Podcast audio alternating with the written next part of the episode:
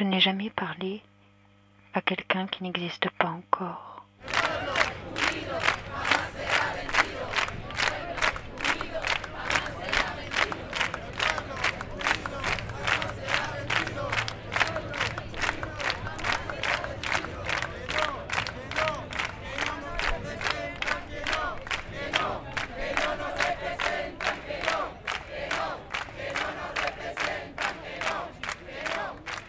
Et donc, s'il y a une opposition entre euh, euh, une aide, disons, euh, modérée et une autre est plutôt radicale de la contestation, souvent elle portait plutôt sur le moyen que plutôt que sur, le but. Donc, surtout le radicalisme, c'était surtout dans, une espèce de certain recours à la violence, dans un refus du compromis, dans une idée d'une espèce de lutte de classe menée jusqu'à la guerre des classes.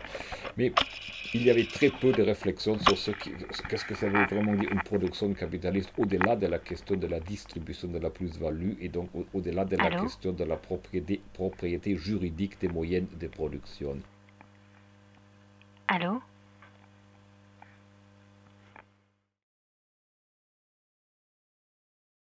Un seul remède. Disparaître.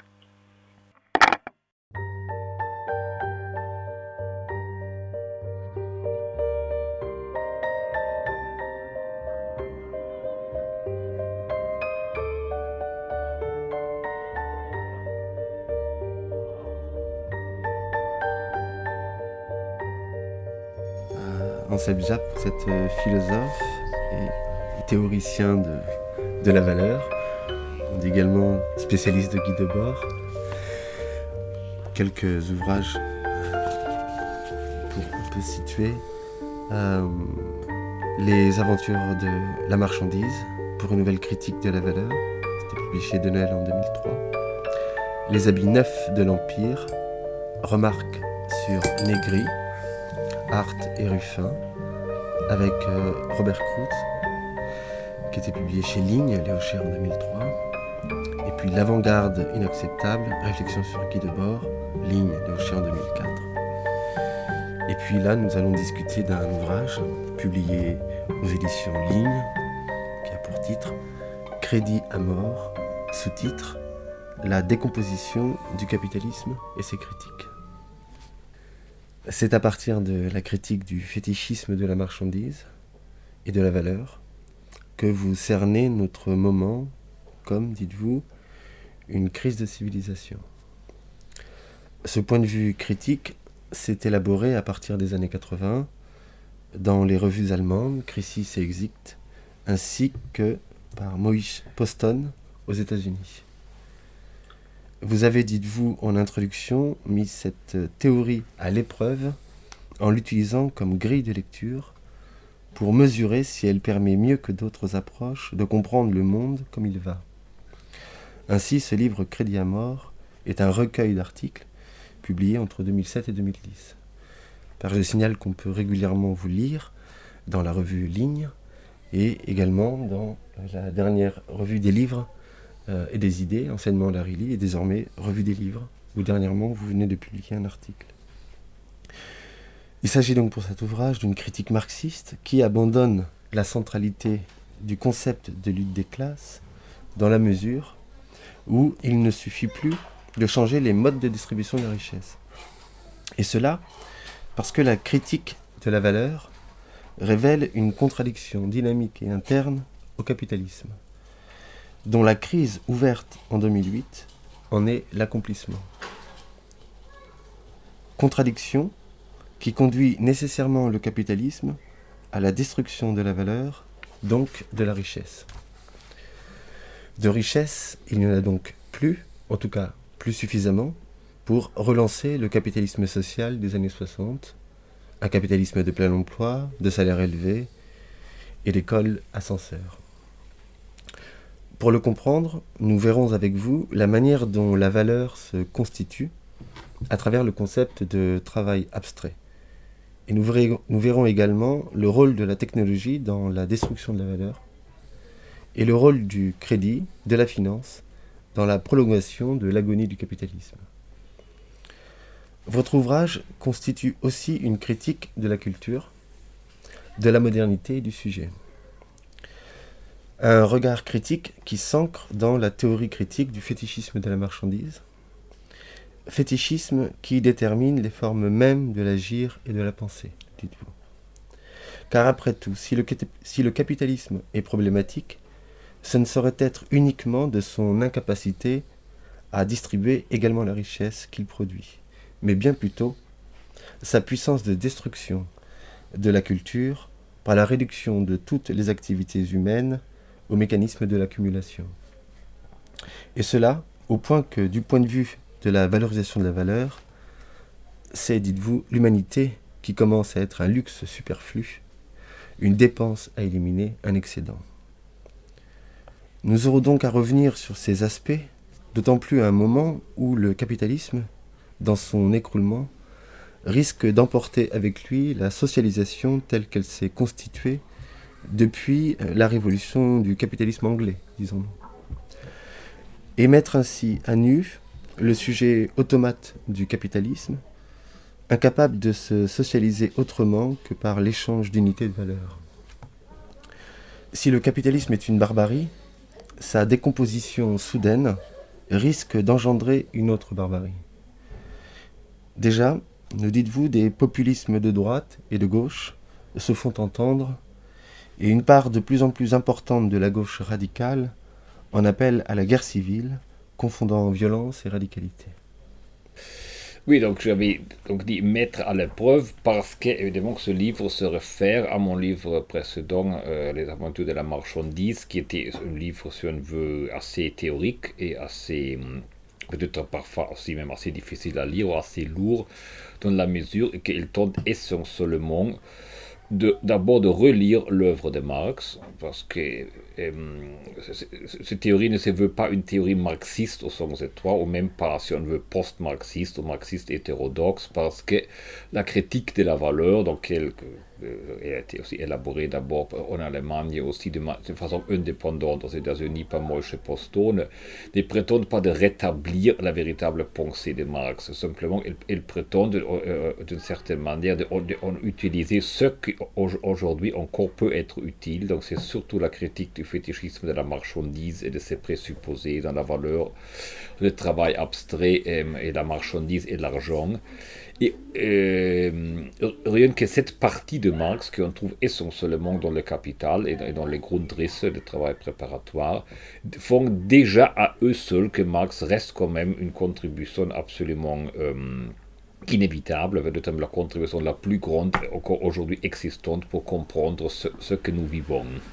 Mais cela, évidemment, ça, euh, ça demande aussi d'admettre qu'une autre partie de l'œuvre de Marx était quand même liée à une analyse de son époque, donc surtout, euh, surtout à l'époque où le capitalisme était encore dans une phase d'installation et d'expansion, et donc où, où euh, le lutte entre les nouvelles formes sociales capitalistes et des, formes, précédentes, des formes encore plus ou moins, plus ou moins féodales, et, pouvait encore prendre aussi la forme d'une lutte de classe, par exemple entre, entre prolétariat et bourgeoisie, qui à cette époque-là pouvait, même euh, c'est assez compréhensible, pouvait paraître comme une lutte autour de l'existence ou non-existence du capitalisme.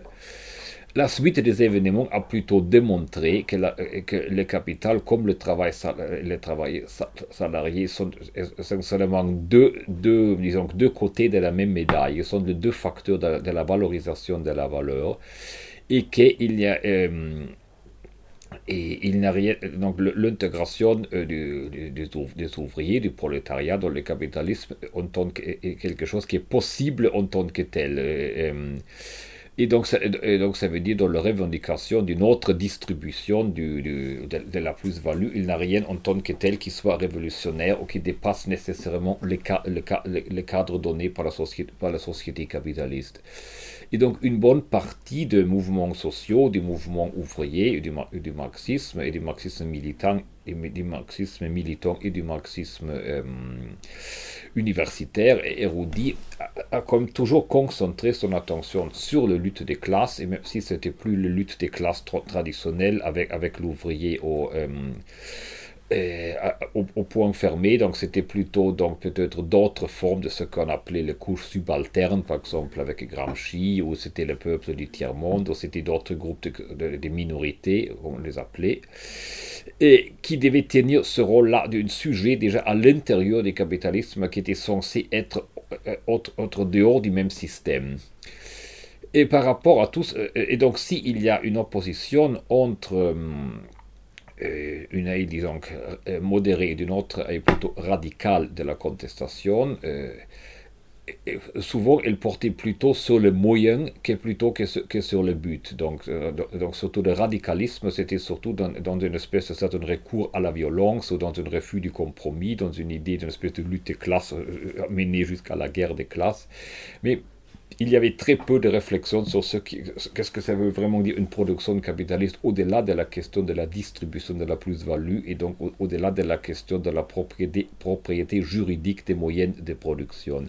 Par exemple, tout, le, tout ce qui semblait souvent aux années 70 le dernier cri de la, de la contestation, c'est-à-dire de, l'idée de l'autogestion ouvrière, on, par exemple, en général, passait assez à côté de cette question-là. Par exemple, la question que même une, euh, une, usine qui est, qui est possédée par les ouvriers, et même s'il y a les meilleures organisations à l'intérieur de l'usine non hiérarchique, avec une égalité parfaite euh, entre, entre, les travailleurs, etc., cela, par exemple, n'empêche pas du tout que cette usine reste quand même un acteur des marchés qui doit également réussir sur le marché, qui donc doit avoir un, rapport coût-bénéfice le plus... Euh, les plus, plus favorables possibles et donc il doit aussi donc euh, produire le plus possible des valeurs. Alors par rapport au, cette, à, cette critique, sociale est seulement réduite à, une discussion des formes de distribution, la critique de la valeur a quand même tenté de reprendre vraiment une analyse des catégories de base, et euh, en s'appuyant, je dirais, euh, sur une partie de l'œuvre de Marx. Euh, en, tentant d'établir que l'existence même d'une valeur, de, la double nature du travail, c'est-à-dire du travail abstrait qui est également travail concret, vice-versa, et sa représentation dans, dans l'argent ne sont pas des facteurs ni neutres ni éternels qui ont toujours existé, mais sont d'abord quelque chose qui, dans sa forme développée, n'appartient que au capitalisme. Donc c'est quelque chose qui est venu un jour au monde qui peut aussi disparaître un jour. Et deuxième chose, démontre que déjà, donc, cette forme même, là, la forme marchandise même, est une forme hautement destructrice, une forme de certaine manière qui détruit la potentialité de la vie sociale et que de cette manière-là, il ça peut donc pas, pas agir même par euh, euh, euh, de s'approprier de la, de la valeur, de l'argent, etc., mais plutôt de bâtir une autre forme de société.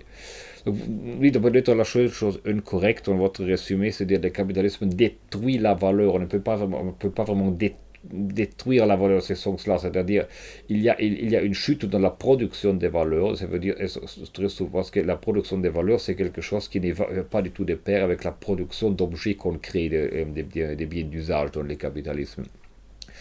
Et donc, plus il y a de technologies utilisées dans la production, moins il y a de production des valeurs. Donc, là, il existe effectivement aussi une destruction des valeurs. Évidemment, si on détruit des objets, par exemple dans une guerre, il y a aussi une destruction des valeurs. Et moi, je pense que vous voulez plutôt diminuer du fait qu'il, euh, plutôt parler du fait qu'il y a une diminution constante de la, de la masse de la valeur, d'ailleurs, pas seulement du, taux de profit, comme voulez, euh, ce qui a été l'objet euh, un peu excessif de l'attention du marxisme traditionnel. Oui, la baisse tendancielle du, du taux de profit.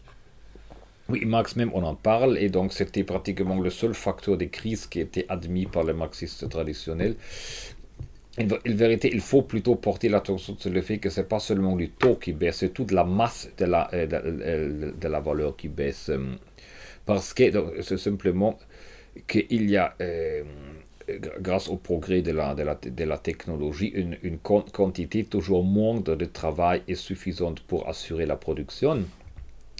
Et une bonne partie des autres activités euh, ne sont pas des activités qui sont vraiment euh, productives dans le sens de reproduire le capital. Donc c'est un, facteur assez important et très, très débattu même. Mais Marx démontre, et aussi des auteurs comme Robert Kurz l'ont appliqué à notre époque, que par exemple le service, tout ce qui fait, tout ce qui fait l'État, comme, comme, la finance, la culture et beaucoup d'autres facteurs ne sont pas de travail, euh, ce n'est pas du travail productif. Donc ça veut dire que cela, ça consomme du capital, ça ne reproduit pas le capital. Peut-être qu'on peut, euh, euh, revenir sur la manière dont se constitue l'unité de, de, de, valeur pour ensuite comprendre un peu comment après elle se reproduit. Oui. En effet, la chose la plus difficile à comprendre, c'est qu'est-ce que c'est le travail abstrait. Et en, effet, je consacre toujours une certaine, euh, aussi dans mes conférences, toujours une certaine attention, parce que justement, comme Marx d'ailleurs le dit lui-même dans les premières pages du Capital, et la double nature du travail, c'est selon Marx, il dit que c'est son, son fonction la plus importante et aussi la, chose, euh, aussi la chose la plus difficile à comprendre. Et donc le travail abstrait, il faut surtout le dire, n'est pas, euh, ça n'a rien à voir avec le travail matériel. Donc ce n'est pas l'objet du travail qui compte. Le travail abstrait, ce n'est rien de différent du rapport euh, du travail concret. Ce que Marx euh, analyse, c'est le fait que chaque activité a deux côtés, ou on peut aussi dire peut être considérée de deux points de vue. Si je fabrique une table, évidemment, et, aussi le menuisier fabrique une table, évidemment, c'est le travail typique du menuisier qui, avec certains instruments, il transforme certains matériels dans un certain autre objet. Et donc là, évidemment, c'est facile à comprendre. Mais la même activité, c'est aussi quelque chose qui, est une certaine, euh, qui prend un certain temps. Et donc, euh, donc lorsque la, table est finie, il a coûté 3 heures au, euh, euh, menuisier. Et donc, donc cela, c'est le côté abstrait du même travail. C'est quelque chose de purement quantitatif, c'est le temps qui s'est écoulé. Alors, bien sûr, euh, naturellement, il a dû aussi utiliser certains matériaux, le bois, etc. Mais là aussi, on peut toujours mesurer le temps qui a été nécessaire pour créer les composants et les composants de composants. Donc, toute activité peut être exprimée comme une certaine quantité de temps. Faut aussi ajouter, euh, même si Marx même ne le dit pas, en vérité, ce n'est pas le temps en tant que tel qui produit. En vérité, le temps est simplement une mesure pour une espèce de dépense d'énergie. Parce qu'en vérité, ce que toutes les, euh, les, différentes activités humaines ont en commun, les activités d'ailleurs qui, produisent des biens comme aussi les activités qui produisent des services, c'est qu'il existe, c'est toujours quelque forme d'énergie humaine. Marx même dit très clairement que c'est une, dépense productive de, euh, de muscles, de nerfs euh, et, de cerveau, le cerveau, de muscles, de nerfs. Et donc le temps mesure cette dépense d'énergie au-delà de sa forme concrète de dépense. Et donc, tandis que le travail d'un menuisier et par exemple le travail, disons, d'une forgeron peuvent être complètement différents du côté concret, bah, c'est le même travail si nous, ne mesurons que sa durée. Et donc, une heure du travail du menuisier, une heure du travail d'une les forgerons, comme une heure du travail d'un professeur ou d'un boueur, c'est toujours une heure et toujours une heure. Donc c'est toujours la même quantité d'énergie humaine qui est dépensée. Oui, après, il faut encore, il y a encore un autre facteur qui est évidemment le, le travail plus disons, euh, sophistiqués, qui ont, qui ont nécessité une, normalement un apprentissage plus long, ont une valeur plus grande, mais là aussi, c'est toujours l'économie du temps, parce que euh, donc, si, si, si, les valeurs de, si, le travail du spécialiste de l'ordinateur vaut plus qu'une heure de travail d'une manœuvre, c'est simplement parce qu'il parce y a aussi tout le temps de formation qui, qui, qui rentre. Et donc, ça veut dire, donc, pour Marx, chaque travail a toujours un côté abstrait, un côté concret Je dis chaque travail, c'est très important parce que la plupart des gens qui aujourd'hui parlent du travail abstrait font une grande confusion avec le travail matériel. Semble toutes les, tous ceux qui, parlent du, travail, du, du, capitalisme cognitif, du General Intellect, sur toute l'école italienne de Negri, de Lazzarat, de Virno, il, propose des analyses sociologiques sur, le, sur ce que le travail aujourd'hui, des analyses qui peuvent d'ailleurs être fort intéressantes et fort justes, mais il se trompe totalement quand il cherche de lier cela à, la catégorie marxienne du travail abstrait. Ce que dit euh, Marx, c'est une catégorie purement formelle, et donc de ce côté-là, même le travail du, des paysans euh, est un travail une, à une côté abstrait, et même le travail de, de celui qui développe un logiciel a un côté concret. Mais cette catégorie du travail abstrait ici a cette particularité, donc c'est toujours la même. Donc évidemment, chaque, donc, du point de vue de, la dépense du temps, donc c'est-à-dire du point de vue du côté, du, côté abstrait, tous les travaux sont absolument égaux. À ce moment-là, on peut bien comprendre que le capitalisme euh, est finalement indifférent à, l'égard du contenu même du travail. Oui. Hein. Oui, parce que, parce que, parce que, la, parce que euh, la valeur euh, n'est créée par le travail abstrait. Donc, donc, évidemment, il est toujours nécessaire qu'il y ait un travail concret qui se, qui se quelque chose. Mais son, importance sur le marché, donc la capacité des individus d'obtenir quelque chose en, échange, ne dépend que de la durée du temps. Mais après, dans la réalité, c'est beaucoup plus, beaucoup plus complexe. Mais au fond, c'est toujours ça. Et donc, en vérité, même, il faut dire que en vérité, ce que finalement euh, décide de la, de la destinée d'un produit, c'est même pas sa valeur, mais la contenu de plus-value contenue ou de survaleur contenue dans la même, de la même quantité de, des valeurs.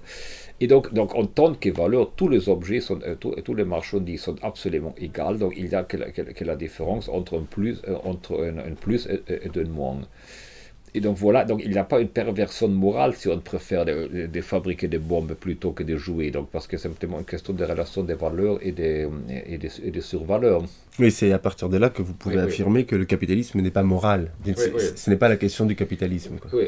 Dans cette euh, unité de valeur du, du, du, travail, euh, dans le travail abstrait, euh, ce qui est compté, c'est le temps de travail hein, de l'ouvrier, hein, c'est le temps de travail humain d'une certaine manière. Et, et, et, et c'est là que, pour comprendre comment, à un moment donné, euh, la question de la technologie vient euh, dans cette course folle d'une accumulation de, de, de la valeur, euh, la technologie vient diminuer la, la, masse globale de valeur. Alors comment, comment on pourrait revenir sur l'explication de cette, cette articulation de, de, la technologie dans le travail? Oui, exactement. Donc, parce qu'une heure reste toujours une heure. Et donc, si dans une heure on peut faire 10 chemises, et évidemment, ça veut dire, au, lieu d'une chemise, ça veut dire que chaque, chaque, chemise ne contient qu'une dixième de la valeur, aussi une dixième de la, de la, plus, de la survaleur, qui en vérité ce qui intéresse les capitalistes, qui avant. Et donc, il faut produire au moins 10, au mieux encore 11, pour rattraper cette chute continuelle. Et, et donc, tout cela, donc, essentiellement, ça sert euh, euh, pratiquement, euh, en général, à rester au même niveau. Donc, c'est essentiellement pour, pour empêcher que la, que la valeur diminue. On pourrait évidemment se demander, alors, à quoi bon tout ce système-là? Est-ce que ce ne serait pas mieux que alors tous les propriétaires de capital se mettent d'accord pour arrêter cette course aux technologies qui finalement finit par saper leur propre, leur, propre base? Non, parce que justement, il est propre du capitalisme de ne connaître aucune organisation et donc d'être un système essentiellement, essentiellement chaotique basé sur la concurrence et c'est toujours le premier qui utilise évidemment une nouvelle technologie qu'on peut en tirer un avantage temporaire sur, euh, sur, les autres. Donc ce, ce, qui fait que dans le capitalisme, pratiquement chaque invention technologique doit être appliquée, au moins chaque invention qui permet d'économiser du travail. Oui, au nom de, au nom de la concurrence. Oui. Et, et, donc ce qui nous amène à, dire aussi que, en, en définitive, la, la, crise contemporaine et euh, surtout une crise de, de l'équivalent général, de, de l'argent. Oui, parce que donc il y a donc euh, l'argent est une marchandise, euh, selon ce que Marx démontre, même si évidemment beaucoup d'économistes ne sont pas d'accord. L'argent est une marchandise qui donc de cette manière qui, qui est la, représentation, qui, qui est le disons que la, forme, la, la, forme matérielle de l'équivalent général. Donc, c'est la, la valeur d'usage qui, qui, peut, représenter toutes les autres, euh, euh, toutes les autres valeurs. Ça veut aussi dire s'il y a une diminution de la valeur, il doit y avoir également une diminution de l'argent si évidemment, parce que cela évidemment empêcherait finalement donc la, euh, reproduction du capital, et donc dès le début il y a une tendance euh, dans le capital de, euh, donc, de, donc de recourir au crédit évidemment pour faire pour, empêcher cette, cette, cette, chute de la, de la, rentabilité du capital. Mais donc, le crédit, en général, c'est une espèce d'anticipation d'une gain future. Donc, donc en vérité, ce n'est pas un argent qui se base sur quelque chose. Et si après on rentre dans une logique où, évidemment, le capital n'est pas remboursé, mais on contracte d'autres dettes pour, pour, pour, payer les dettes, on est on, est dans une situation où une bonne partie de l'argent qui circule est, pratiquement de l'argent qui ne couvre de rien, qui ne correspond plus à un travail effectivement, euh, euh, euh, effectivement dépensé, au moins pas d'un travail productif. Parce que très souvent, donc, évidemment, l'augmentation énorme de la, du, crédit et de la sphère financière par rapport à la sphère productive au cours de tout le XXe siècle et de, la part des États et de la part des privés, les deux, il faut toujours le dire, est parfois présenté, surtout actuellement, comme une espèce de conspiration, donc de parasites de la sphère financière qui avait obligé les États à toujours emprunter davantage pour s'approprier, toutes les ressources de la société. Bah, c'est là, donc, une vue assez courte, donc, en plus, va assez proche des théories de la conspiration, souvent avec une espèce de, de, de couleur antisémite. Donc, euh, le recours, le, recours au crédit est essentiellement dû au fait que autrement la production capitaliste aurait déjà dû s'arrêter il, il, il, y a belle lorette.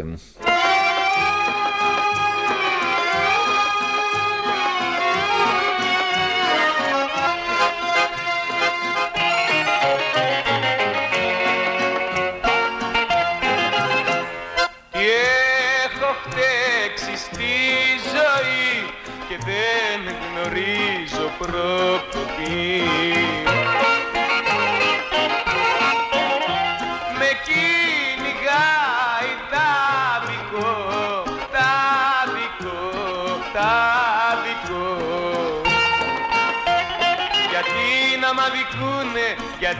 να με μισούνε, γιατί τόση κακία να βρίσκω στη ζωή. Αχ, γιατί, γιατί, γιατί, γιατί χρυσή καρδιά μου πες μου κι εσύ γιατί Αχ,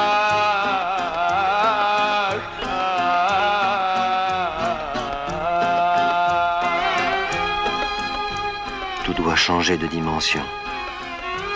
La moindre chose, ailleurs, est aussi vaste que la plus vaste. Le thésaurisseur connaît son moment de triomphe lors des crises économiques. Dans une crise, ce n'est pas, ainsi qu'on pourrait s'y attendre, l'argent qui perd sa valeur, nécessitant d'avoir recours à la valeur, réelle des marchandises. Les marchandises elles-mêmes, l'incarnation de la valeur euh, d'usage réel, deviennent inutiles parce que plus personne ne les achète. Donc, dans une crise, citation de Marx de nouveau, dans une crise, la monnaie passe dans un renversement subit et sans transition, transition de la figure purement idéale des monnaies de compte à celle de la monnaie sonnante et trébuchante.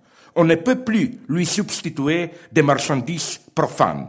La valeur du sage de la marchandise devient sans valeur et sa valeur s'efface devant ce qui en est la forme. Les bourgeois, il y a peu, avec la fatuité d'un adepte des Lumières aveuglé par la prospérité, tenaient la monnaie pour vaine chimère. Seule la marchandise est l'argent.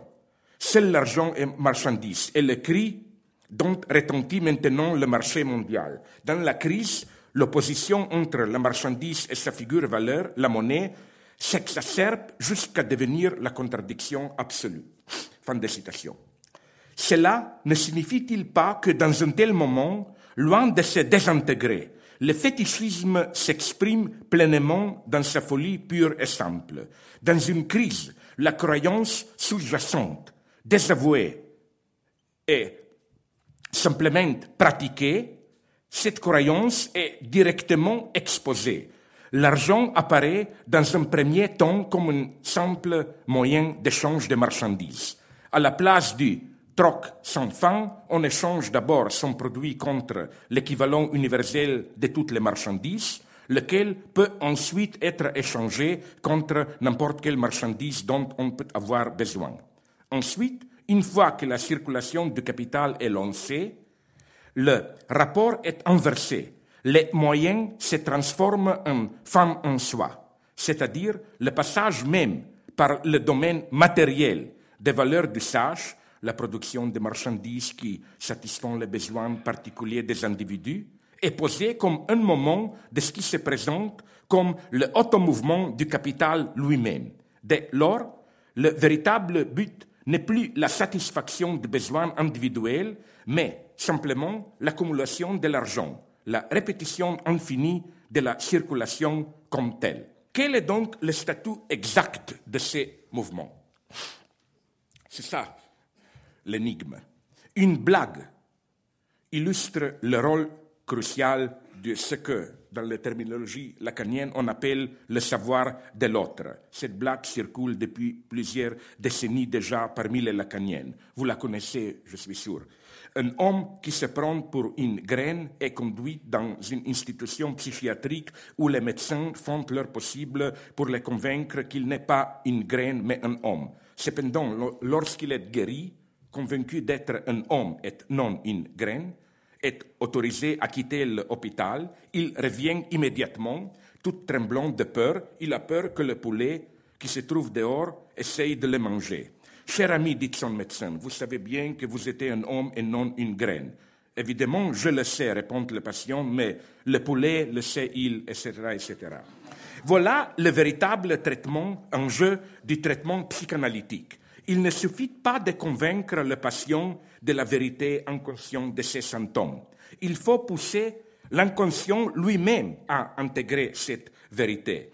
C'est là l'erreur de Hannibal Lecter, des romans, de, romans de l'horreur, qui est, je crois, proto-lacanienne, ce n'est pas le silence des agneaux, mais l'ignorance du poulet qui est le vrai noyau traumatique du sujet. La même chose vote aussi, je crois, pour le fétichisme des marchandises marxiennes. Voilà le début, la première phrase de la fameuse subdivision 4 du chapitre 1 du Capital sur le fétichisme des marchandises et son secret. Citation. Une marchandise, à première vue, paraît un objet trivial et allant de soi. Son analyse montre que c'est une chose extrêmement embrouillée pleine de subtilités métaphysiques et d'argoutis théologiques. Fin de citation. Nous devrions être surpris à la lecture de ces passages, puisqu'ils renversent la procédure courante de démystification d'un mythe théologique, de réduction à son fondement terrestre. Marx n'affirme pas conformément à la méthode critique habituelle des Lumières, que l'analyse critique devrait montrer que ce qui se présente comme une mystérieuse entité théologique surgit dû être engendré par un processus ordinaire de la vie réelle. Il affirme au contraire que l'analyse critique a pour tâche de révéler les, ce qu'il appelle les subtilités métaphysiques et les argoutis théologiques dans ce qui se présente à première vue comme un simple objet ordinaire. En d'autres termes, lorsque un marxiste critique rencontre un sujet bourgeois immergé dans le fétichisme de la marchandise, le reproche que lui adresse le marxiste n'est pas la marchandise vous apparaît comme un objet magique doté de pouvoirs spéciaux alors qu'elle n'est pas n'est en réalité qu'une expression réifiée des rapports entre les gens, etc. La, le reproche du marxiste, c'est plutôt vous croyez sans doute que la marchandise se manifeste à vous comme une simple incarnation des rapports sociaux. Par exemple, que l'argent n'est qu'une sorte de voucher, de ticket vous donnant droit à une part du produit social. Mais ce n'est pas ainsi que vous apparaissent réellement les choses, dans votre réalité sociale, du fait de votre participation à l'échange social, vous témoignez du fait étrange qu'une marchandise vous apparaît comme un objet magique doté de pouvoirs spéciaux. Pour le dire autrement, on peut bien imaginer un sujet bourgeois assistant à un cours sur le marxisme traitant du fétichisme de la marchandise. À la fin du cours, il va voir son professeur et se plaint d'être encore victime du fétichisme des marchandises. Le professeur lui dit, mais vous savez désormais ce qu'il en est, que les marchandises ne sont que les expressions des rapports sociaux, qu'elles n'ont rien de magique.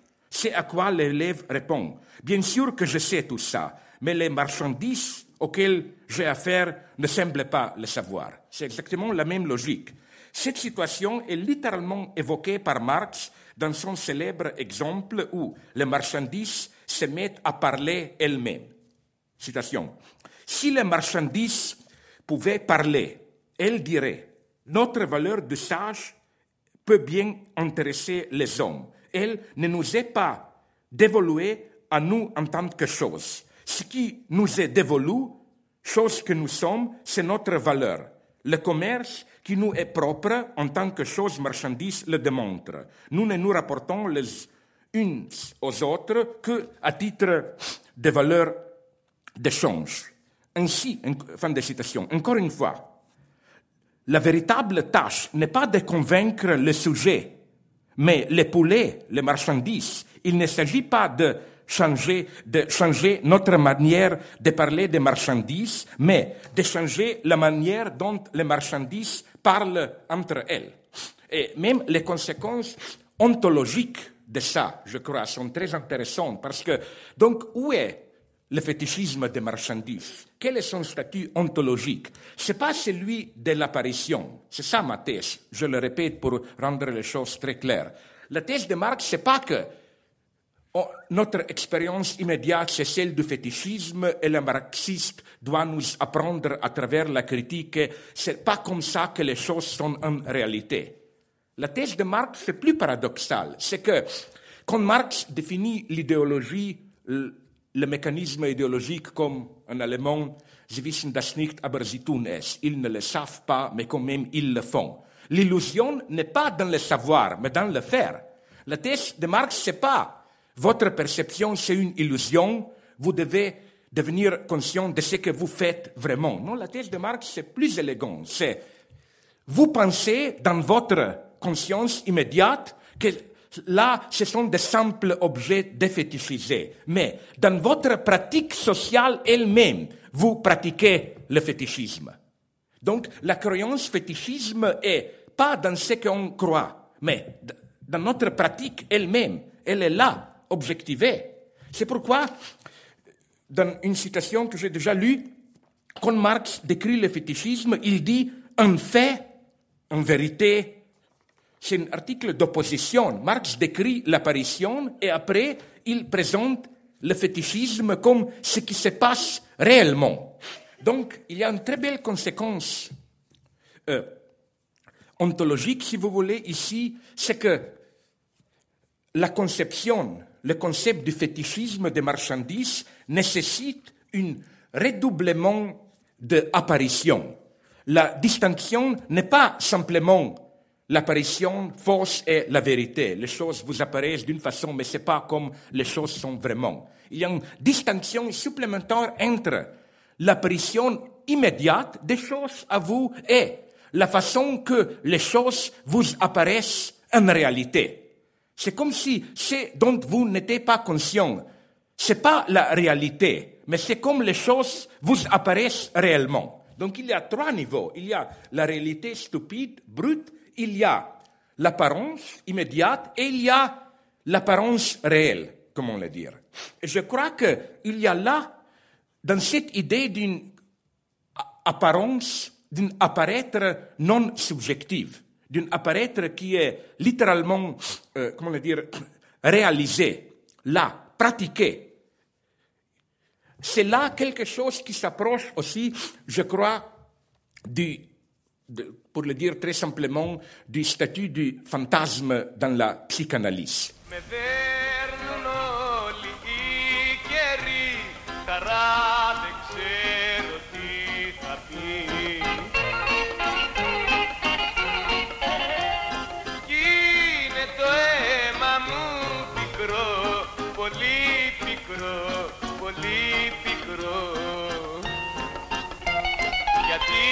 Μ' αδικούνε γιατί να με μισούνε γιατί τόση κακία να βρίσκω στη ζωή.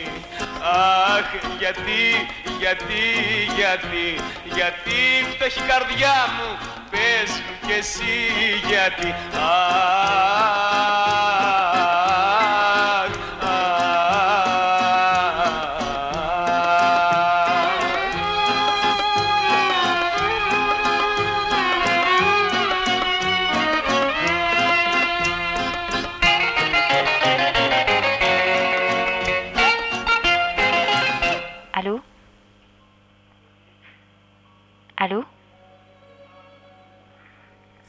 on, suit euh, les, analyses d'un philosophe comme Bernard Stiegler, le capitalisme consumérisme était déjà une entreprise pour relancer euh, la machine et qu'aujourd'hui, alors là ça nous viendrait à nous, à nous amener du côté de la, question de, la, crise, la, critique de la culture, et que pour euh, Bernard Stiegler, si ce capitalisme-là est à la gagnie, c'est aussi parce qu'il y a un, dégoût, un dégoût de, de la consommation et euh, redoublé pour le coup aussi d'une agonie propre à la mmh. structure du, du, capitalisme.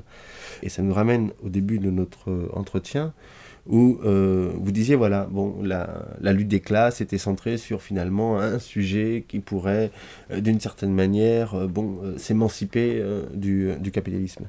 Vous précisez que euh, cette unité de valeur qu'on vient de, dégager, et finalement on s'en aperçoit dans notre quotidien, elle est, euh, vous précisez, la socialisation dans le capitalisme se crée comme conséquence de l'échange d'unités de valeur. Hein. En définitive, euh, nous sommes complètement pris dans le capitalisme. Le, sujet que vous appelez avec Marx le sujet automate, c'est le sujet du capitalisme qui est complètement traversé par ces échanges de, de valeurs. Par conséquent, vous euh, refusez toute euh, possibilité d'émancipation à partir de ce que nous sommes déjà. Oui, d'abord, il faut dire que le terme assez mystérieux de sujet automate, qui d'ailleurs est assez important, mais qui n'existe à ma connaissance qu'une seule fois dans l'œuvre de Marx, n'est pas une description de l'acteur humain dans le capitalisme. Il dit que la valeur est un sujet automate. Donc ça veut dire que le véritable sujet dans, la société capitaliste n'est pas l'être humain, même pas le capitaliste, c'est les valeurs lui-même qui, de certaine manière, prend euh, à gérer la, situation, à chercher, à, chercher son, son accumulation. Euh, et, en plus, évidemment, le terme sujet automate est choisi avec une, je pense, avec une espèce de point d'ironie par Marx, parce qu'en vérité, justement, le sujet a toujours été défini dans, la tradition philosophique avec, avec l'idée de la, liberté et de, la conscience et de l'autoconscience. Donc, le sujet automate, c'est en vérité un oxymore. Donc, d'ailleurs, toute la description qui donne Marx de la logique marchande est d'ailleurs pleine de ce, de ce genre d'oxymore avec lequel il tente de saisir une réalité qui en tant que telle effectivement est simplement qui n'est pas qui, qui vraiment est, est, paradoxale dans sa structure même pas seulement dans sa représentation et oui justement la question c'est évidemment donc qui de certaine manière peut être le porteur d'un changement qui peut aller au-delà au-delà du capitalisme? Donc cette question pendant euh, longtemps semblait presque réglé parce que le capitalisme avait été vécu comme une espèce d'irruption d'une euh, logique extérieure qui se, super, euh, qui se superposait à des réalités euh, sociales déjà existantes. Il semblait que ces réalités sociales déjà existantes, pratiquement, devaient, de, devaient se opposer à cette, euh, à, cette, domination. Par exemple, même les premiers socialismes, par exemple, même, les, même les, premiers socialismes en France, surtout dans la première moitié du 19e siècle, étaient une espèce de défense aussi de la valeur du peuple, donc surtout dans, dans, l'artisanat, contre ce capitalisme vécu comme une invasion presque d'extraterrestres. Hmm. On trouve d'ailleurs un peu une reprise un peu de cette idée dans tous les auteurs qui euh, qui se réfère, par exemple, au concept de common decency de Orwell. Euh, donc, il y a un peu cette espèce de, des auteurs comme Jean-Claude Michéa, par exemple, ou Bruce euh, Begou. Et, par rapport à cette première phase, donc le marxisme classique a plutôt insisté que c'est le capitalisme lui-même qui a créé en sens la classe qui va le dépasser, donc en transformant les, anciennes couches des paysans et des artisans euh, en, prolétariat le prolétariat restait, comme pour le marxisme classique, une espèce de corps étranger à l'intérieur du, euh, euh, capitalisme lui-même. Puis longtemps, il, a même été sur le plan juridique. Par exemple, l'ouvrier, par exemple, longtemps, il ne pouvait pas voter où il ne pouvait pas euh, faire grève, ce qui était absolument illogique parce que, certaine manière, même du même point de vue capitaliste, euh, vendre sa force euh, de travail, c'est une vente de, de, de, c'est vendre sa marchandise comme une autre. Donc il n'était absolument pas logique que les ouvriers n'avaient pas le droit de vendre leur eux aussi leurs marchandises au meilleur prix. Et donc, par exemple, finalement, on a vu que d'obtenir le droit de coalition ou de grève ou le droit de vote n'était absolument rien qui mettait en doute, euh, qui allait au-delà de la société capitaliste, de la société marchande, euh, elle-même. Donc, on a, on a vécu donc, ce, qui était la fameuse intégration du prolétariat. Donc, évidemment, c'était visible sur le plan politique dans le, fait que dans, dans les pays d'y développer finalement donc, euh, la, les partis sociaux-démocrates euh, donc, trouvaient beaucoup plus d'adhérents, même dans les classes, euh, dans les classes, dans, le, dans, les couches ouvrières, que, que, les partis, que les partis léninistes ou, ou, ou d'extrême gauche. Donc, par rapport à ça, on, a eu, donc, à partir des années 60, évidemment, l'émergence des, nou, des, des, nouvelles actes, de, nouvelles, des nouvelles acteurs, donc de, de nouvelles formes de, de mécontentement à l'intérieur ou en marge des sociétés ce qui effectivement a fait parler de nouveaux, justement des nouveaux sujets de la, euh, euh, la contestation.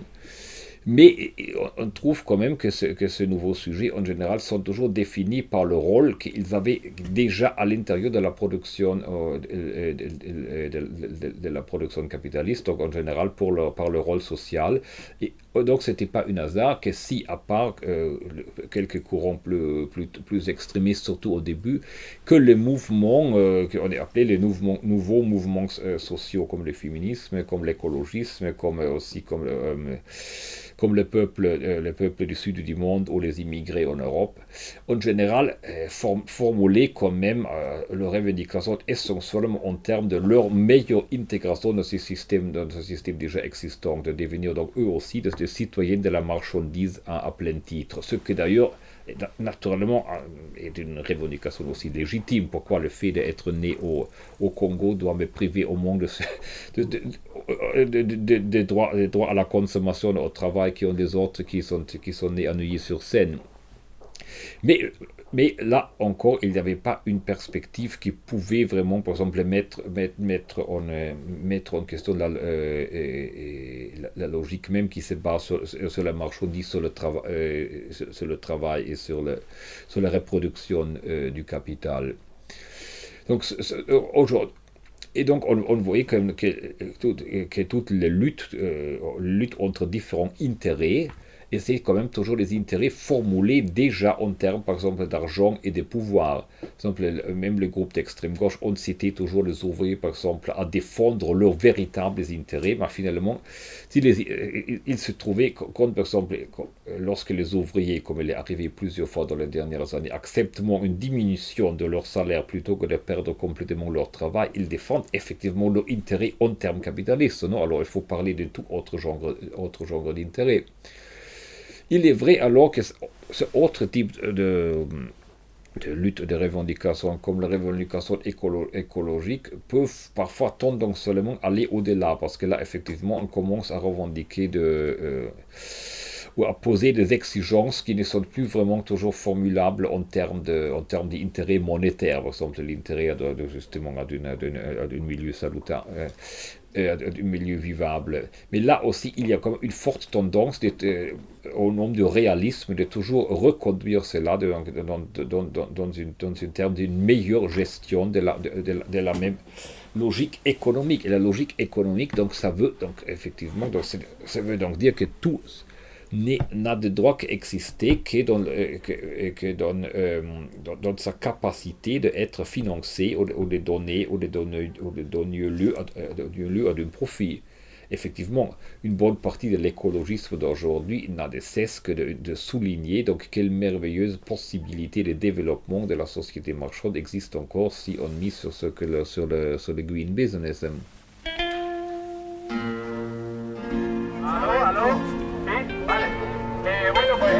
Esta mañana con los compañeros de España. En sol ayer eran 25 5.000 personas.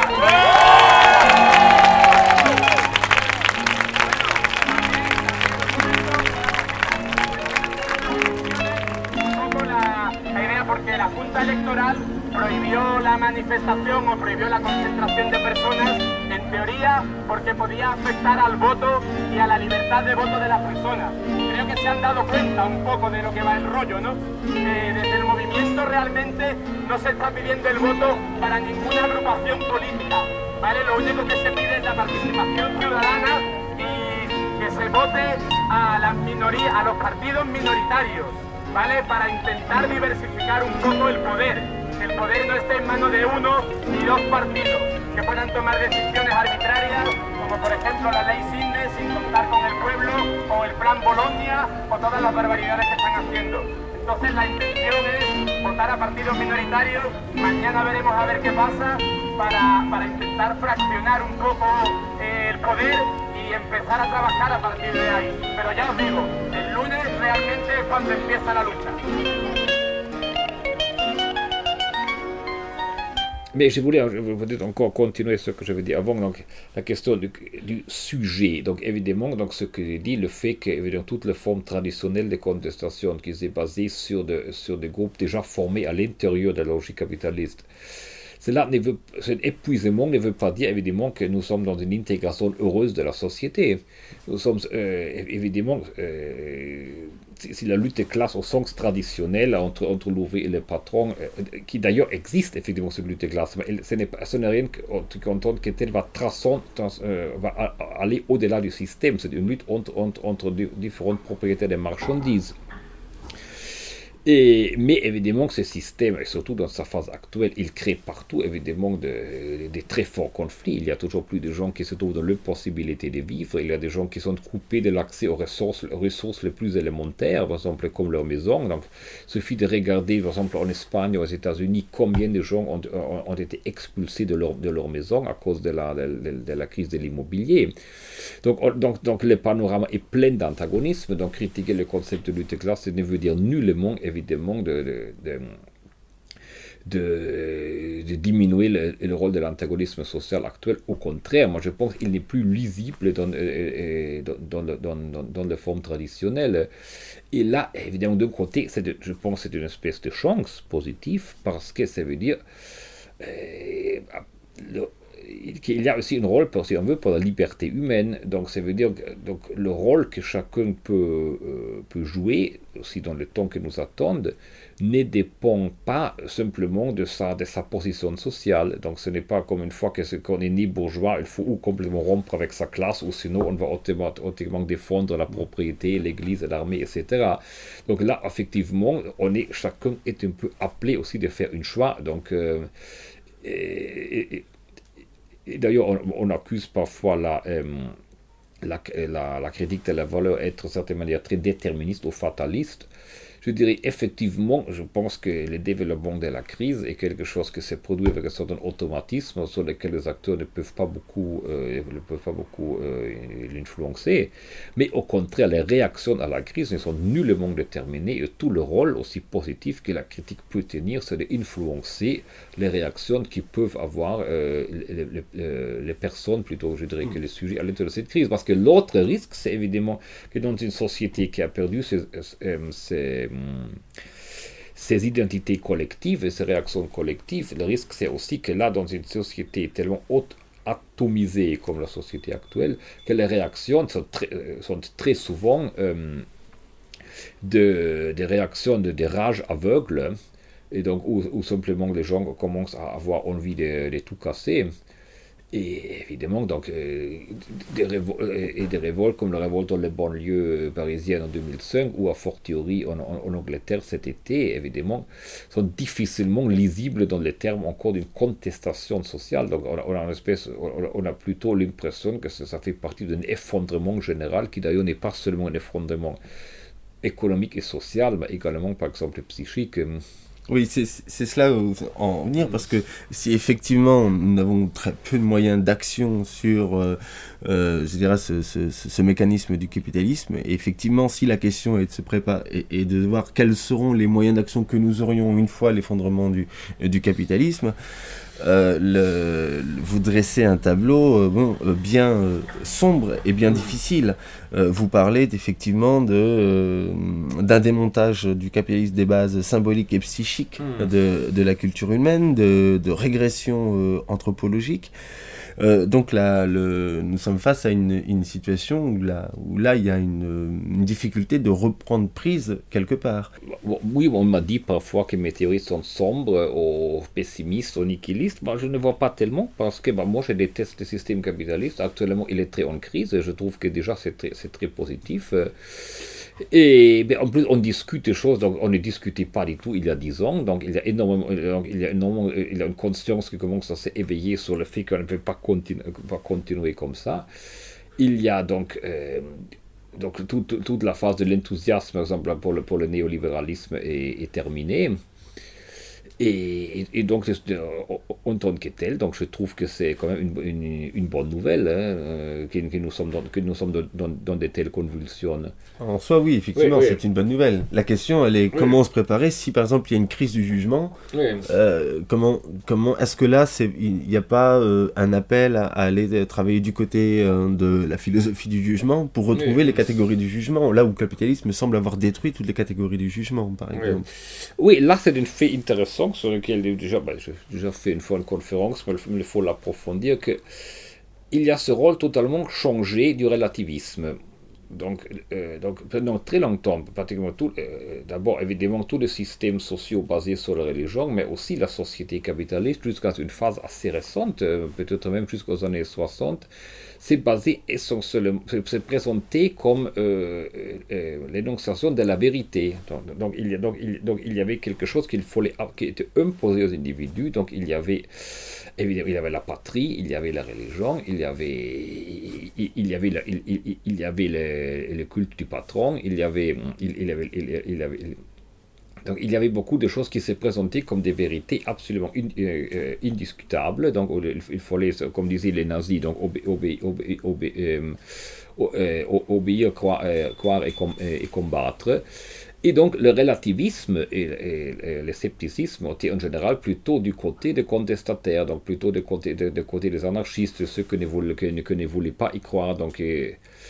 Et donc là, on a eu vraiment un, un revirement très fort à partir des années 60, qui est en vérité presque incroyable et qui a pu se produire en si peu de temps qu'aujourd'hui, c'est le relativisme qui dans, tout domaine, qui est devenu d'une certaine manière la nouvelle doxa. Donc il y a, une espèce de paradoxal de la, du totalitarisme du relativisme. Donc il semble donc, donc absolument tout, tout peut être dit, on ne peut jamais être sûr de rien.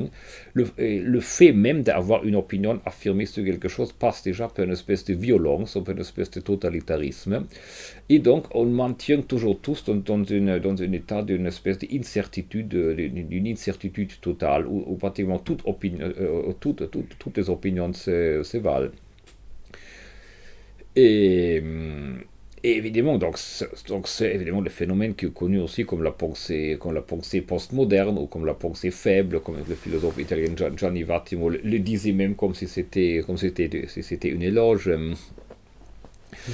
Et, mais ce qui est justement intéressant, c'est de voir qu'il y a quand même une, une- une lien euh, entre cette, euh, cette, cette ab- absolutisation du relativisme à partir des années 70 et justement la, la fin du capitalisme classique. Évidemment, je, ne propose pas du tout une théorie de, de la une théorie de la culture comme le simple reflet de la sphère économique, mais il y a quand même des de, de parallélismes assez curieux. Donc, euh, à partir, donc, euh, on peut dire que l'accumulation classique, encore une fois, c'était basé sur le, sur, le Fordisme, sur la production d'automobiles. C'était- essoufflé dans, dans les années 60. Et à partir des années 60, des 70, le capitalisme ne marche pratiquement qu'avec les finances, qu'avec qu'avec les recours au crédit. Donc ça veut dire avec une, avec une simulation. Et donc euh, euh, la- l'abandon de la- de l'état langue d'or pour les dollars de 71 avait quand même une, très grande valeur sur le vue symbolique. Donc il n'y avait pas vraiment, il n'y plus une référence qui était le, standard matériel indiscutable par rapport au reste, mais pratiquement tout, par exemple aujourd'hui toutes les monnaies n'existent qu'une par rapport à l'autre, mais il y a plus un équivalent général euh, comme était l'or pour eux tous. On a un peu la même chose dans le domaine des idées, donc il n'y a pratiquement plus, pratiquement plus rien qui peut être, être, donné, peut être donné pour sûr, pratiquement une circulation permanente des idées que se renvoient euh, euh, l'une à l'autre.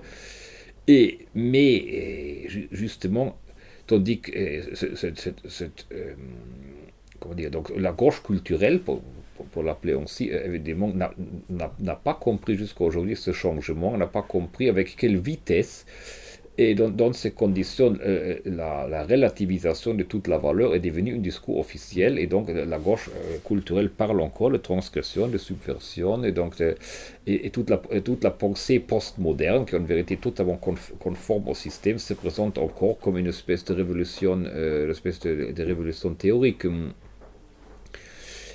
Et donc, évidemment, en plus, là, on rentre dans une des spectacles habituels, donc par rapport à une espèce de relativisation totale des valeurs, donc qui, qui, qui aujourd'hui est devenue une espèce d'idéologie officielle, mais qui, évidemment, est aussi toujours poussée un peu plus en, en avant pour la, pour la, par la gauche. Évidemment, vous avez une opposition force et spectaculaire pour ceux qui défendent les valeurs classiques. Donc après, vous avez évidemment, par exemple, évidemment encore, euh, ou, même à nouveau les discours évidemment sur la, sur la patrie, sur la... Euh, sur, le travail et tout, ce qui est évidemment le fonds de commerce de, Sarkozy, ou récemment vous avez eu cette opposition évidemment entre les bons progressistes qui défendent la, la, théorie du gender à l'école, évidemment le conservateur qui crie au scandale, qui veulent qu'on que, retourne aux véritables valeurs familiales, mais ce sont évidemment les, oppositions, les fausses oppositions. Hein. Vous êtes aussi, euh, vous, enseignez aussi euh, l'esthétique et euh, dans différents articles, on peut lire que vous pointez du doigt une neutralisation de l'art par, par les institutions et aussi par le capitalisme. D'ailleurs, dans, ce, dans cet ouvrage Crédit à mort, il y a un certain nombre d'articles qui, sont, qui sont consacrés à la question de l'art. Et j'avais envie de vous poser la question de savoir si cette neutralisation de l'art opérée par l'État et ses institutions et notamment par les écoles d'art. Euh, là, je pourrais renvoyer à des articles qui sont présents sur le blog euh, Critique de la valeur. Euh, si ces questions-là, qui renvoient donc aussi à une crise hein, de la culture, nécessairement, mmh. ne sont pas liées aussi à un problème d'une crise de la critique. Mmh. Il semblerait qu'aujourd'hui, nous sommes en, défaut de, de portée critique, de pensée critique à l'égard de, des productions artistiques. Mmh. Oui, j'ai beaucoup réfléchi sur ce point et je continue à le faire. Et ben, je mais plus j'y réfléchis, plus je m'étonne qu'il on est il y a une espèce de, de, lieu commun, le doxa, selon lequel il y a un rapport particulier entre l'art et la critique. Évidemment, l'art aujourd'hui est toujours encore présenté comme un lieu privilégié de la vision critique du monde. Bah, si on le regarde historiquement, cela n'a été vrai que peut-être pendant un demi-siècle. En vérité, ce rapport est beaucoup moins fort de ce qu'on croit aujourd'hui. Surtout euh, donc pendant très très longtemps, depuis qu'il existe quelque chose comme un art, donc euh, de la Renaissance, une, une, art comme séparé, euh, l'art a quand même toujours été une représentation surtout des valeurs officielles, donc cela est, vrai surtout pour les arts euh, visuels, pour l'architecture, la peinture, la sculpture, déjà pour la question qu'il était presque impossible de faire quelque chose sans commanditaire. Pour la littérature, c'est un peu différent. La littérature a probablement toujours été, beaucoup plus d'ailleurs même que la pensée philosophique, le lieu le lieu d'excellence d'une conscience plus, plus critique. Mais si on, parlait l'art, nous parlons comme essentiellement des arts, des arts visuels. Alors, une, quelque chose comme une prise de distance de l'art de par rapport à la société, une espèce de rupture de ce contrat en vérité n'existe que pratiquement, commence pratiquement essentiellement en France avec la bohème artistique et avec des artistes comme, euh, comme, comme Van Gogh, essentiellement donc, sur le plan formel, encore avec Courbet, c'était plutôt sur le plan des idées que sur vraiment sur le plan, euh, sur le plan, form, sur le plan formel. Donc après, on, a eu cette, effectivement cette euh, évolution extrêmement rapide et précipitée de l'art qui porte évidemment des impressionnistes jusqu'aux surréalistes, et, donc l'art a complètement changé, euh, une partie de l'art, faut d'ailleurs a complètement changé de fonction. Donc, donc plutôt que d'être une représentation des valeurs admises de la société, l'art a, a, pris le rôle de dire à la société tout ce que cette société ne voulait pas entendre, pratiquement, et de tenir une miroir, évidemment une miroir à la société où elle pouvait voir toute sa, toute sa laideur. Mais il faut quand même dire d'abord deux choses. D'abord que c'est toute cette évolution, en vérité, c'est essentiellement, a déjà, déjà terminé dans les années 30 avec euh, et, ou même dans les années 20, en, vérité, tout l'essentiel se joue en vérité dans un espace très bref entre, entre, entre le cubisme et le, et, disons que les manifestes du surréaliste, en vérité, donc il a pratiquement que 25 ans, donc euh, des, véritables, des, véritables explosions artistiques. Et il faut quand même aussi dire avec quelle vitesse quand même, même le dadaïsme, même le surréalisme ont été acceptés quand même. Donc, euh, déjà en 38, par exemple, le surréaliste, on fait une grande, une grande exposition, même si je pense qu'elle n'était pas sponsorisée par l'État, mais c'était déjà, déjà à l'époque une espèce de consécration. Et déjà, donc, à partir des années 50, l'esprit critique donc, de, l'art diminue beaucoup. Euh, toute l'activité des, euh, l'activité situationnistes était aussi une opposition à, toute idée de l'art, parce que tous les artistes de leur époque, et par exemple, comme le nouveau réaliste, comme Fluxus, etc., étaient quand même très largement retombés dans une attitude classique artistique. Mais donc, et donc, donc, donc c'est là, donc c'est, une espèce de comédie de la subversion, comme quelqu'un l'a appelé. Ça dure quand même maintenant depuis au moins 60 ans. Euh, on, se, on se revendique à, l'infini des dadaïstes et surtout de Duchamp. Donc, ce qui a une valeur très précise, très grande à l'époque-là, ce qu'on fait. Euh, Duchamp ou Haussmann ou Zara à ce moment-là. Donc, donc cela est recyclé à l'infini. Donc pour une art qui évidemment de plus en plus a démontré euh, d'être devenu une, euh, une nouvelle art officielle, une nouvelle art institutionnalisée. Donc moi, donc, je, dans tout l'art contemporain, donc je, ne vois pas le moindre potentiel, euh, potentiel critique. Euh. Et vous en appelez d'ailleurs un geste artistique, euh, mm. en tout cas vous, définissez à la fin de l'ouvrage les attentes à l'égard de l'art contemporain, ce que vous attendez de l'art d'une certaine manière, et vous dites un art qui sera en capacité d'explorer les potentialités et les limites de la matière, du son, des mots, et voir où l'on peut arriver ensemble, au lieu de les plier à sa volonté, euh, constitue un premier pas vers un rapport moins violent avec le monde. On pourrait dire de l'art ce qui vaut pour l'éthique, c'est-à-dire il indique d'une certaine manière comme si vous, indiquiez un endroit ou un art qui, pourrait nous indiquer une place à laquelle nous pouvons nous tenir, euh, au risque, si nous n'y tenons pas, de sombrer dans la barbarie d'une certaine manière. Peut-être vers quel chemin ou vers quels artistes vous pourrez euh, vous entrevoyer ce genre de proposition artistique aujourd'hui? Oui, mais justement, quand je, quand je parle un peu de ce que peut-être l'art pourrait encore euh, être, on me demande toujours des noms, mais évidemment, justement, le problème qu'il n'y a pas beaucoup de noms qui me viennent à l'esprit, c'est peut-être aussi mon, euh, mon ignorance. Mais justement, évidemment, il y a des artistes qui font, certaines, qui, font des choses intéressantes. Je trouve quand même intéressant une certaine reprise de la peinture, euh, de, la, peinture figurative. Je peux toujours citer des exemples comme Bacon ou, Bacon Giacometti au, au Père, dans un art plus ou moins figuratif. Même dans un domaine non figuratif, je pourrais dire, par exemple, je vous trouver chez un artiste chez Kunelis, quand même, selon moi, un véritable rapport au, au matériel.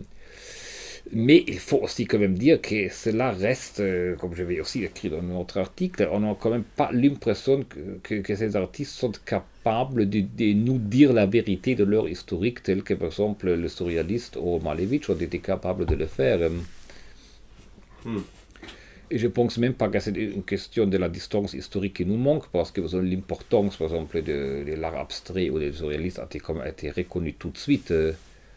Euh, Tandis maintenant, donc avec ce qu'on appelle l'art contemporain, ça dure maintenant quand même presque, presque, presque demi-siècle. On a, l'impression a une espèce d'agonie qui dure, depuis, depuis, 50, depuis 50 ans. Il y a aussi un, blocage, en tout cas une vraie neutralisation de l'art à l'endroit des écoles d'art. Aujourd'hui, il y a, disons quelque part, un, lien très fort entre la production de, de l'art contemporain aujourd'hui et la manière dont les artistes sont formés par les écoles d'art. Oui, je donne des cours aux écoles d'art en France. Alors, en Italie, c'est différent parce que les, les écoles d'art en Italie sont beaucoup moins axées sur le contemporain. Peut-être il excède plutôt le contraire dans le rapport avec le passé.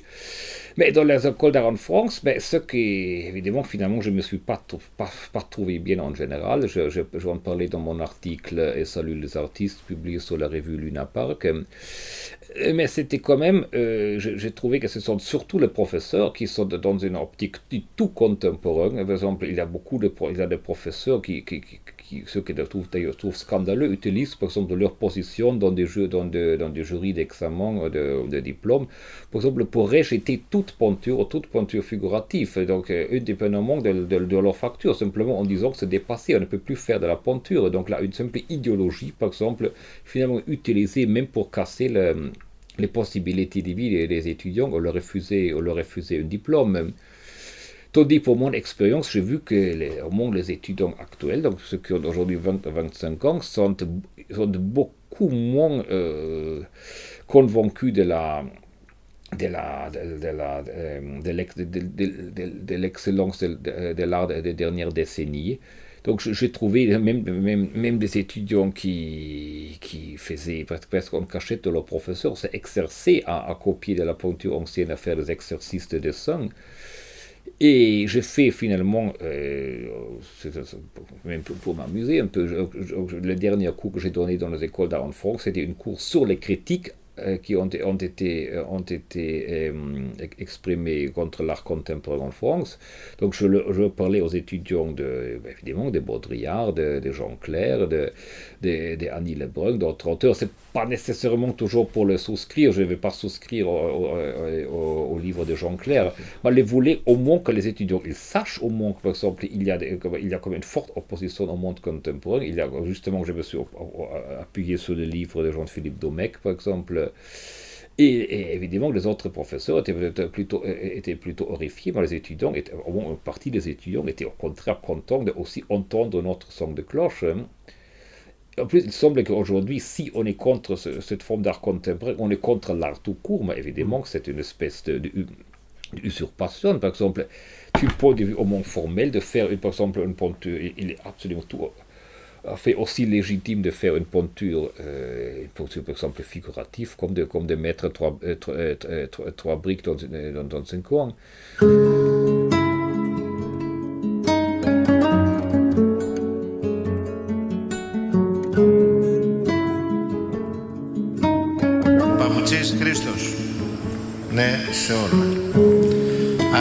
Νάσος, ναι σε όλα. Τσούρας Αθανάσιος, ναι, σε όλα. Κουβέλης Σπυρίδων. Όχι σε όλα. Οικονόμου Παντελής. Ναι, σε όλα. Βαγενά Άννα. Όχι σε όλα. Μπακογιάννη Θεοδώρα. Παυλόπουλος Προκόπιος. Ναι, σε όλα.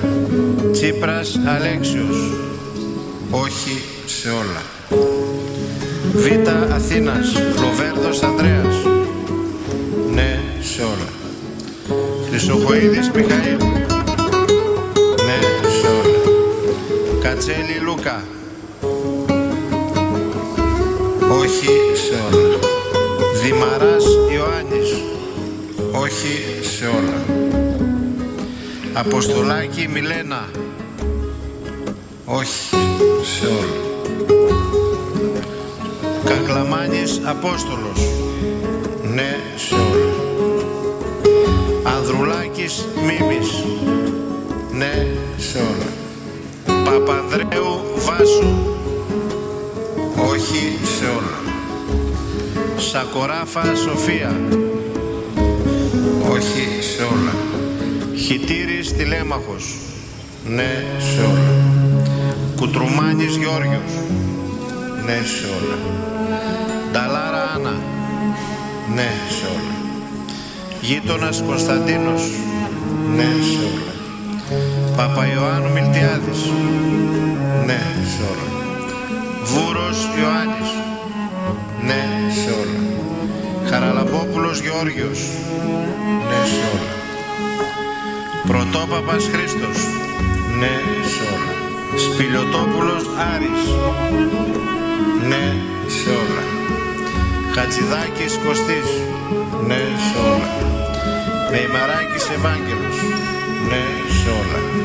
Μητσοτάκης Κυριάκος, ναι σε όλα. Γιακουμάτος Γεράσιμος, ναι σε όλα. Καμένος Πάνος, όχι σε όλα.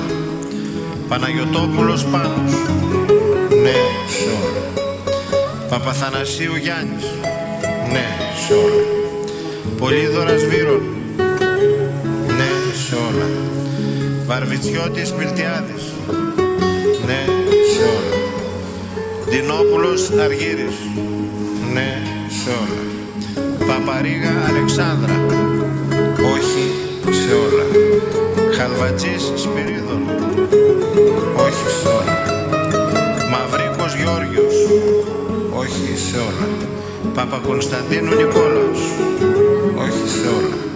Πρωτούλης Ιωάννης, όχι σε όλα. Γεωργιάδης Άδωνης, ναι σε όλα. Κουβέλης Φώτιος, όχι σε όλα. Παπαδημούλης Δημήτριος, όχι σε όλα. Μακρυπίδης Ανδρέας, ναι σε όλα. Γιανακά Σοφία, ναι σε όλα. Καραγκούνης Κωνσταντίνος, ναι σε όλα. Μωραΐτης Νικόλαος, όχι σε όλα. Νομός Αργολίδας, Μανιάτης Ιωάννης, ναι σε όλα. Ανδριανός Ιωάννης, ναι σε όλα. Παπαδημητρίου Έλσα,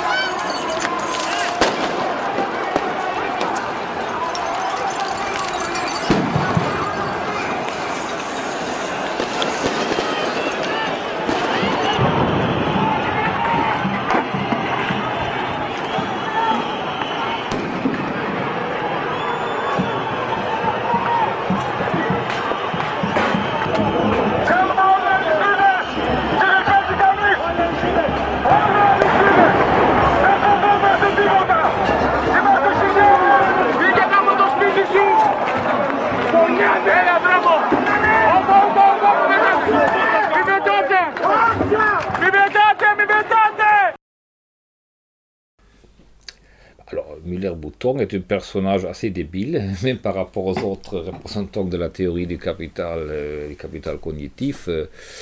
Mais dans cette théorie-là, donc d'un côté, euh, évidemment, on néglige complètement la différence entre travail productif et non productif. Donc, il y a beaucoup d'activités, normalement les services, tout ce qui est payé par, l'État, qui qui sont des activités qui ne font que consommer du capital qui ne le reproduisent pas, donc l'argent simplement, simplement disparaît. Donc c'est- toujours la même illusion que la diminution du, euh, travail industriel pourrait être euh, euh, compensée par les augmentations de services. D'ailleurs, ça ne marche pas en théorie, ça ne marche même pas dans la pratique, parce qu'on voit dans, dans les temps de crise des finances d'État, qu'est-ce qu'on fait? On licencie évidemment le plus possible même tout le, tout le serveur, tout le serveur de l'État. Donc il n'y a pas une augmentation de la valeur. Ce- ce- Ces gens-là ont, une idée extrêmement euh, vague de ce, de ce qu'ils appellent, euh, ce qu'ils appellent la valeur. Euh, mais cette idée n'est pas seulement vague, parce que je dis, il néglige totalement le rôle de la valeur. Donc ce n'est pas toute activité qui produit de la valeur. Mais en plus, ils ont une conception positive de la valeur. C'est-à-dire, en général, pour eux, c'est une chose, une chose à revendiquer, le fait que le, le travailleur crée de la valeur. Et simplement, il faut libérer cette production de la valeur des griffes de la, classe capitaliste. Euh, Et, et donc là, on arrive à la, à, à la auto-valorisation de Nigri. Donc c'est l'idée simplement que, euh, que l'ouvrier de- devrait, dans sa version nouvelle, ouvrier informatique, etc., devait simplement euh, produire la valeur pour, soi-même sans euh, la, euh, euh, euh, médiation d'une propriétaire des moyens de production. Donc ici, donc, la valeur n'est plus vue, comme chez Marx comme une catégorie destructrice et, indifférente à tout contenu, mais au contraire comme une espèce de titre de gloire. Et je pense avoir démontré dans mon, essai Les, les, neufs de l'Empire qu'en vérité, toute cette théorie du capital cognitif est une reprise postmoderne des théories les plus banales de la deuxième internationale de la, social-démocratie de, de l'époque, donc selon laquelle la le développement de la, euh, de, la, société industrielle va déjà en tant que tel vers une espèce de socialisation spontanée. Il faut, simplement opérer une mutation politique. Euh, euh, qui, permet aux ouvriers de se débarrasser de cette espèce de couche de, de, parasites qui serait le, le, propriétaire du moyen de production. Et donc, donc, donc cette, cette, théorie, d'ailleurs, ce n'est pas un hasard qu'elle débouche sur une vue très politiciste de la de l'agir social et donc même, donc effectivement, donc ils je pense, on écrit, je pense, Müller-Bouton sont, sont, même arrivés jusqu'à soutenir le référendum sur la sur la sur, sur l'Europe, etc. Hmm. Alors, la théorie de Stigler, peut-être je le connais pour moi aussi parce que je crois qu'il euh, il, il, écrit tellement vite que je pense que personne n'a pu lire tout ce livre. Hmm. Ben, je, trouve un peu bizarre qu'on fait une critique que se prétend si radicale en étant en même temps directeur d'une partie du centre Pompidou.